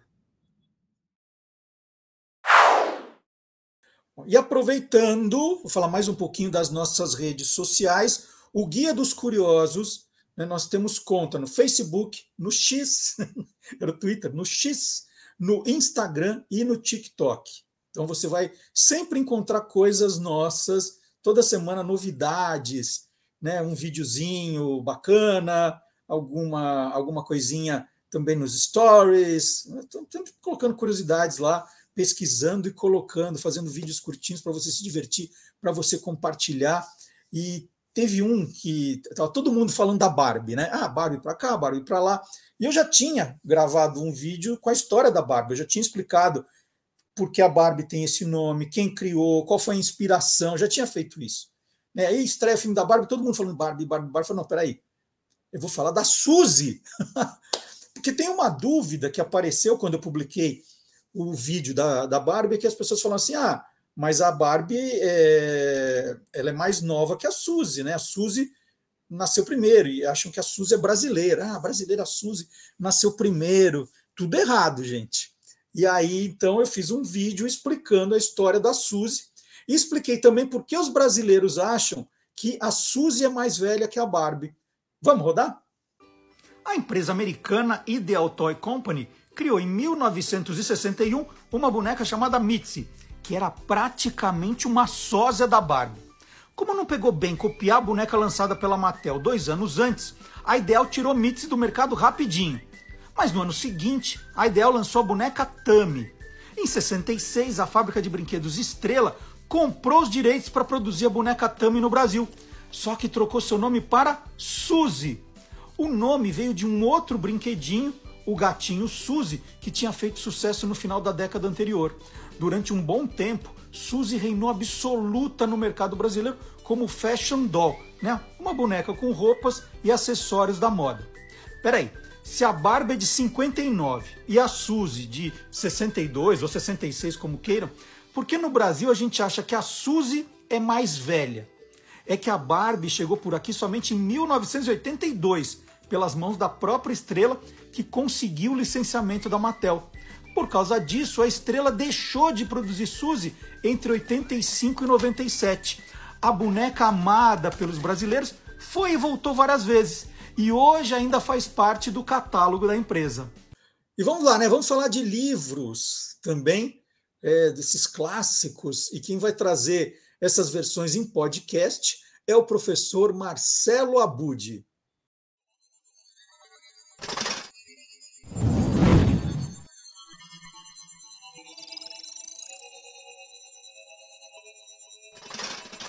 Hoje pode. Com Marcelo Abude. Bom dia, Marcelo Abude. Bom dia, Marcelo Duarte. Bom dia, boa tarde, boa noite, boa madrugada para todo mundo que está nos acompanhando por aqui. Muito bem. Abude, temos alguma dica de, de podcast para quem agora entrou nessa, nessa, nesse segundo semestre só pensando em vestibular, por exemplo? Temos uma dica, é um podcast que já existe há bastante tempo e é um grande sucesso. Eu posso falar isso porque eu estou envolvido na produção dele, né? É, no Instituto Claro, nós temos uma sessão que é o Livro Aberto, que eu já tive a honra de entrevistar o Marcelo Duarte algumas vezes. É, nós tivemos aí uma repercussão muito bacana. E, e no caso do Livro Aberto, sempre, todo ano, a gente vai renovando as listas da FUVEST e Unicamp, ou seja, todos os livros que vão entrando para essas listas, normalmente tem três, quatro que são mudados né, a cada ano, a gente acrescenta nos áudios e vai criando, então, esse livro aberto com todos os livros que são pedidos, solicitados tanto pela FUVEST quanto pela Unicamp. Então, nós já temos todos eles produzidos. Quem estiver estudando, é, são podcasts que a maioria deles conta com participação dos professores do sistema anglo de ensino, que são ótimos, né, são muito bem é, humorados, trazem conteúdos excelentes. Então, uhum. são análises que dão muitas dicas, não só para quem vai prestar o vestibular, mas o que é o nosso público principal, na verdade, no Instituto Claro, para professoras e professores que vão falar com os alunos sobre essas obras, sobre esses Muito livros. Legal. Então a ideia Dá um é... exemplo das novidades, então, Abud. Então, é, nesse ano aqui de 2023, alguns livros que são novidade. É, o Dois Irmãos do Milton Ratum entrou na FUVEST, né? E nós conversamos com o Milton, foi um papo muito gostoso, é muito interessante. É, esse livro Dois Irmãos e o fato do ambiente da Amazônia, como ele traz toda essa cultura, né, para uh, nós nos ambientarmos. Acho que tem muita sensorialidade, né? A gente sente cheiros, a gente sente sabores com as descrições que o Milton Raton faz desse ambiente amazônico em Dois Irmãos. Então, tem lá uma entrevista com ele. E tem um, um áudio também que acabou de ser publicado muito recentemente de um livro que eu estou até com ele aqui. Não sei se dá para ver, né? Aqui com. Que é o Nós Matamos o Cão Tinhoso, do é, de um escritor que é moçambicano, que é o Luiz Bernardo Ronuana. É, é um livro que ele foi escrito nos anos 60, né? É, durante o período em que Moçambique estava lutando pela independência de Portugal, e dez anos depois isso se concretizou, e o livro ele chamava muito a essa luta né, por, por essa independência. Então é, é muito forte, muito bacana tem muita coisa aqui que assuntos que até hoje nos são caros, né? Eu digo nós até aqui no Brasil, porque nós temos todas as questões de preconceitos e de violências e tudo mais que estão presentes aqui nos contos do Nós Matamos o Cão Tinhoso. Então esse é um outro áudio, esse foi feito com um professor que é do Sistema Anglo de Ensino, que cria conteúdos para o Sistema Anglo de Ensino, que é o Fernando Marcílio é, que está em outros áudios também. Ele é mestre em teoria literária pela Unicamp. Então é, é muito bacana. Eu separei até um trechinho desses dois que eu falei. Tem um trechinho com o Milton Ratum, que eu acho que a gente poderia ouvir. No caso da FUVEST, é um dos destaques desses áudios do livro aberto do Instituto Claro. Vamos rodar. Literatura é também um instrumento de conhecimento da realidade. Ela é humanizadora, por suas contradições, inclusive. Os dois irmãos têm suas virtudes, e não são muitas, né? Mas tem muitos, muitos defeitos também. Eu não escrevi para exaltar uma família, ao contrário, para mostrar as tensões, os conflitos, a exploração de uma mulher indígena também. Eu acredito que um jovem com uma leitura orientada, vai extrair muita coisa do romance. A questão de Manaus, do conflito familiar, da imigração árabe para a Amazônia, que pouca gente sabe como se deu isso, né? Se deu no Brasil todo. Bom, eu sou Milton Atum, sou escritor, nascido em Manaus. Livro aberto. Obras e autores que fazem história. Muito legal, Abud. E, e, e, pelo que você conta, nós temos aí material dos grandes autores da língua portuguesa, né? De, de outros vestibulares também. Então você vai ter Machado de Assis, Graciliano Ramos, Guimarães Rosa, né? Deve ser uma, um, um conteúdo assim realmente espetacular, né? Isso, é, a FUVEST ela vai muito nessa linha, né, dos grandes é, clássicos da literatura em língua portuguesa. Então, ela, ela ainda tem uma visão mais tradicional para a lista da FUVEST. E então, tem tudo isso que você falou, tem Cecília Meirelles com o Romanceiro da Inconfidência, por exemplo, tem Fernando Pessoa também. Né? É, é, muito bacana é, acompanhar, mesmo quem não, não vai fazer vestibular, não está envolvido com isso, é sempre bom ouvir né, esses conteúdos sobre literatura por pessoas que estudam a fundo essas obras. E também, em anos anteriores, eu entrevistei o Mia Couto, por exemplo. Esse áudio continua lá nessa, nessa lista. Eu vou depois dar aqui uh, como as pessoas encontram todos eles de uma maneira muito simples. E também o Bernardo Guimarães, por exemplo, que fala sobre Nove Noites.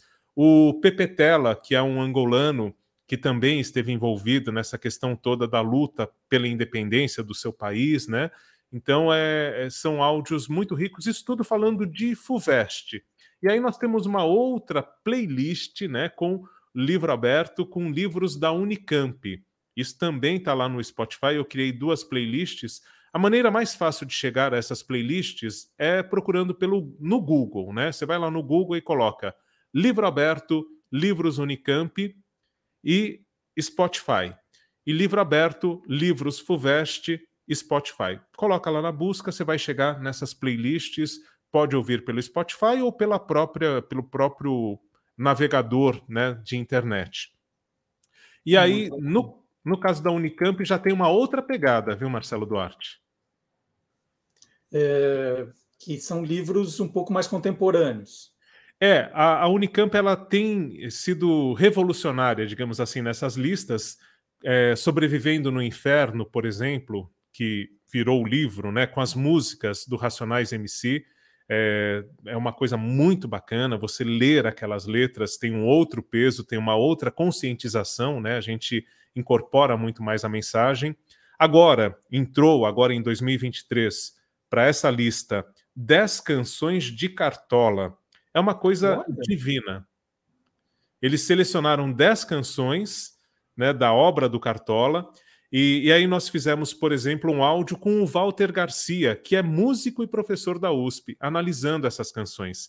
Eu gerei dois produtos daí, na, na playlist lá, Livro Aberto, Livros Unicamp, Spotify, vai ter tanto o áudio do Instituto Claro, como um outro que eu produzi para o Peças Raras, com uma hora de duração, porque não dá para perder uma análise tão completa como a que o Walter Garcia faz. É uma delícia de ouvir. Então, esse é o aconselho muito, muito né? 10 canções de Cartola dentro dessa, dessa playlist também.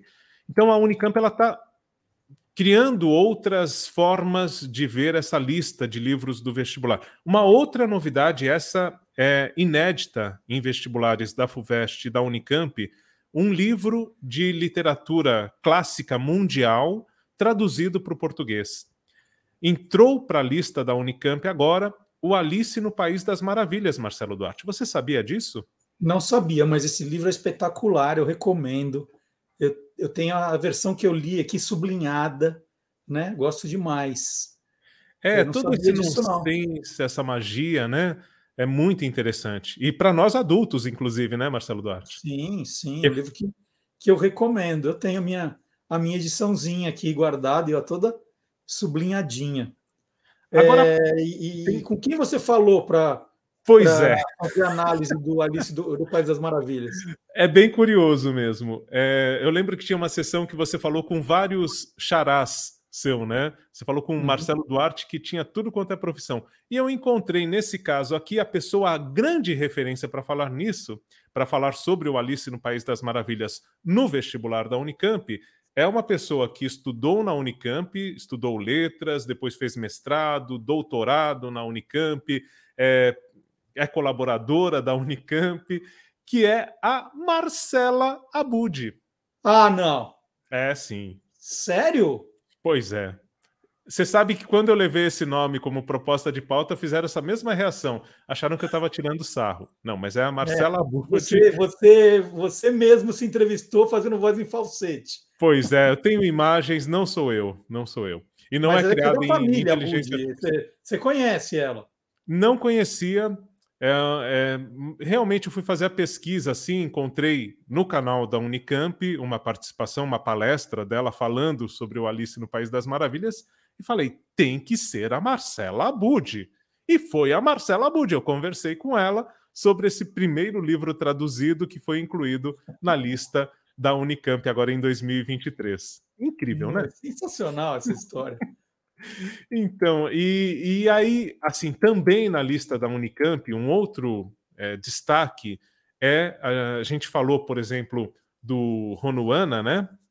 Ali dessa questão da independência, tudo tal, e trazendo aqui para o Brasil uma escritora que tem sido reconhecida mundialmente é a Conceição Evaristo falando dessas questões todas que têm a ver com a nossa colonização e tudo mais. Então, é, o Olhos d'Água, que é o livro da Conceição Evaristo que está na lista da Unicamp, ele traz muito do que é chamado de escrevivência. É um termo associado à Conceição Evaristo, né?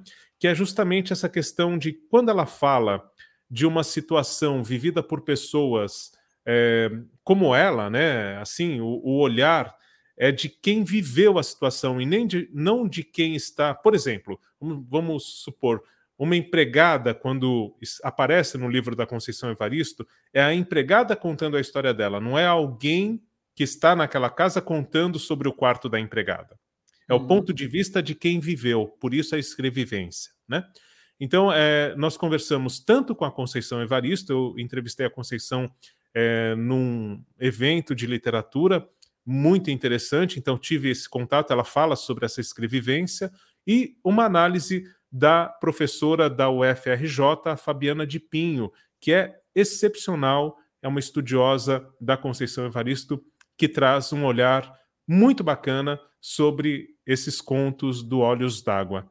Tem um trechinho que eu separei com a Conceição Evaristo e com a professora Fabiana de Pinho também, para ilustrar o que as pessoas vão encontrar nesses podcasts do livro aberto. Então vamos, vamos ouvir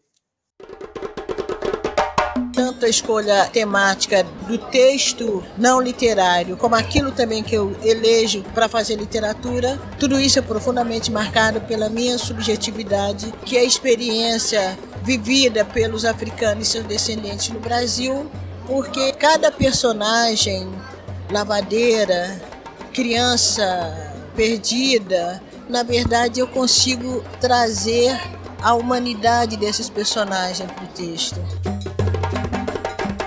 Então eu vejo Olhos d'Água, né, como um livro que fala de humanização, humanização de pessoas, humanização de personagens negros, humanização de modos de ser, humanização de existências. Meu nome é Fabiana de Pinho, sou doutora em Literatura, Cultura e Contemporaneidade e professora de língua portuguesa no IFRJ aqui no Rio de Janeiro. E a Bode, duas perguntinhas rápidas para a gente terminar, duas curiosidades que eu tenho. É, a primeira é que tem um monte de molecada que, quando recebe é, como trabalho, fazer uma leitura tal, não quer saber do livro, vai direto nos resumos da internet. É, quem ouvir os podcasts do livro aberto também dispensa a necessidade de leitura ou não? É uma coisa complementar? Como é que é? Primeiro que não dispensa, depois que é justamente para estimular que leia. Então, Ouviram? eu acredito. Ouviram? é isso. Na verdade, assim, vai ajudar bastante. Né? É, eu acho que assim, como uma aula de literatura nos ajuda, nos dá um, um guia, né? traz ali olhares, traz perspectivas que são interessantes para quem está estudando, sim. É, pode até trazer alguma coisa que caia no vestibular. A gente pede dicas para esses professores. Mas não é essa a ideia. A ideia é que são áudios que despertam para a leitura. Então você vai ficar tão encantado com o que você vai ouvir ali, né? Com pessoas que são, é, como eu falei, profundas estudiosas daqueles assuntos, que você vai querer ler. E no caso da Unicamp especificamente, Marcelo Duarte, são livros. A Unicamp, por exemplo, ela escolhe às vezes um único conto do livro ela escolhe um trecho, não o livro inteiro. Então, a Unicamp eu acho que tem uma preocupação de fazer as pessoas realmente lerem. Né? Não são livros muito extensos. Então, vale é, também ter essa adequação. Né? Eu acho que, que os vestibulares estão começando a dar essa virada em pensar também em como encantar e não afastar a leitura. Porque se você coloca é, leituras muito complexas, num momento em que a pessoa está tão tensa, ela não vai, ela vai ler para decorar algumas coisas, ela não vai ter esse envolvimento. Então, os áudios, eles servem muito para ajudar, para despertar, e acredito que ao ouvir, você vai querer ler. Eu sou assim, eu cada pauta que eu faço, eu pego o livro, vou e devoro porque é muito gostoso com toda essa contextualização, você entender melhor aquilo que você está absorvendo. Segunda pergunta, quando você ligou para a professora Marcela Abud, ela atendeu, aí você falou, é Marcela Abud? Ela falou, sim. Quem é? Você falou, Marcela Abud. Ela falou, ah, engraçadinho, desligou ou não?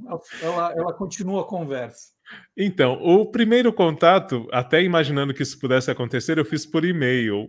Ah. Então, já fui preparando. Mas quando a gente realmente começou a conversar, foi muito estranho porque, como você já participou dos áudios, eu sempre começo pedindo para a pessoa se identificar no áudio, né? Dizendo o nome e falando sobre o que tem a ver com aquele assunto ali e tal.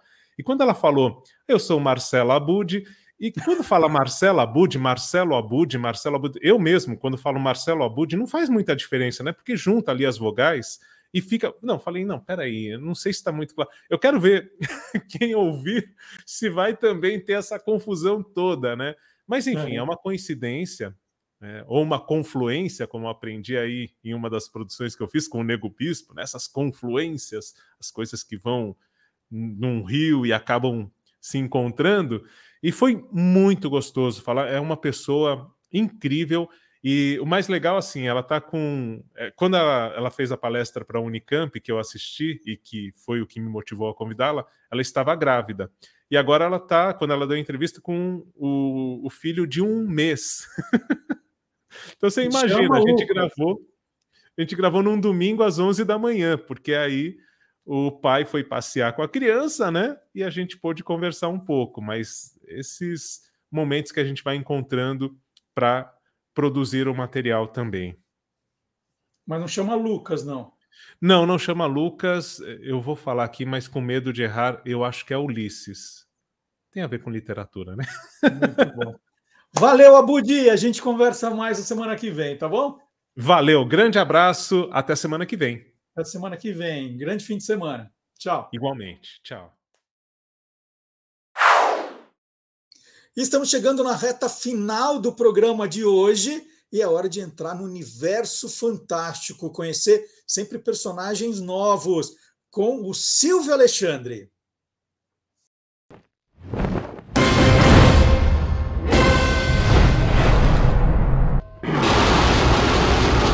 Universo Fantástico.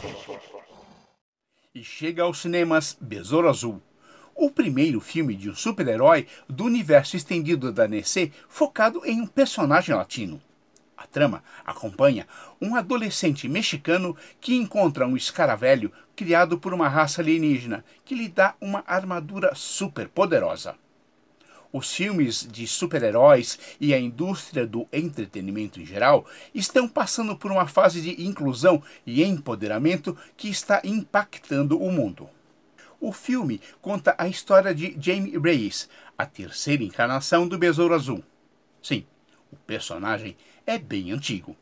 A primeira versão surgiu em 1939 na Era de Ouro, em que o policial Dan Garrett sai à noite para combater o crime usando um traje à prova de balas e uma vitamina que lhe dá força sobrenatural.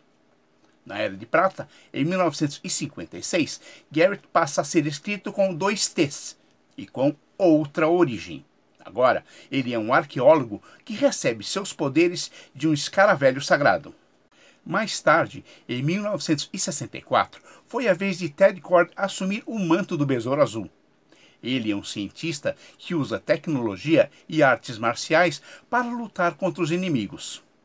Já o atual Besouro Azul, que estreou nos cinemas, foi criado nos quadrinhos em 2006, na minissérie Crise Infinita, um dos grandes eventos da DC Comics. A grande surpresa para nós é a participação da atriz brasileira Bruna Marquezine. Ela é a protagonista feminina do filme e o interesse amoroso do herói a diversidade e a representatividade na indústria do entretenimento é cada vez maior. Nos filmes da Marvel, por exemplo, já tivemos América Chaves, sua primeira grande heroína latina, em Doutor Estranho no Multiverso da Loucura. A mesma Marvel já havia feito muito barulho quando lançou Pantera Negra, um filme de super-herói focado em um elenco quase inteiramente de atores negros. Nos dias atuais, o público tem consumido mais tramas nas quais se vê e se sente representado. É a possibilidade de se enxergar como parte integrante do grupo e da sociedade. Já é possível ver entre os atores principais de séries e filmes representantes orientais, negros, latinos, europeus, entre outros. É a quebra dos estereótipos, incentivando maior inclusão para o público de todas as origens. Informou Silvio Alexandre, que anda muito esperançoso para o universo fantástico do Olá, Curiosos! E assim nós encerramos mais um Olá Curiosos. Esse foi o programa número 141. Não vai embora, não vai embora sem deixar o seu joinha, né? Agora, tudo jóia? Joinha. Deixe o seu joinha no nosso programa. Compartilhe, comente, comente também para ajudar no engajamento. Deixe um recadinho para a gente, deixe uma sugestão. Qual, você, qual foi, qual foi o, o colunista que você mais gostou? O que você achou da entrevista do Jair Oliveira? Então, deixe o seu joinha no programa, compartilhe, comente, que vai nos ajudar bastante a levar esse programa para mais gente. E na semana que vem eu estarei de volta. E olha, tem uma entrevista semana que vem. Se vocês gostaram do Jair, a semana que vem tá espetacular, hein? Se você já deixava o save the date lá, já reservava a agenda para não perder. Ah, mas pode ver o dia que você quiser também, não precisa assistir no sábado, pode ver a hora que você quiser. Essa é a vantagem aqui da internet, tá bom? Um abraço, até semana que vem. Tchau, gente.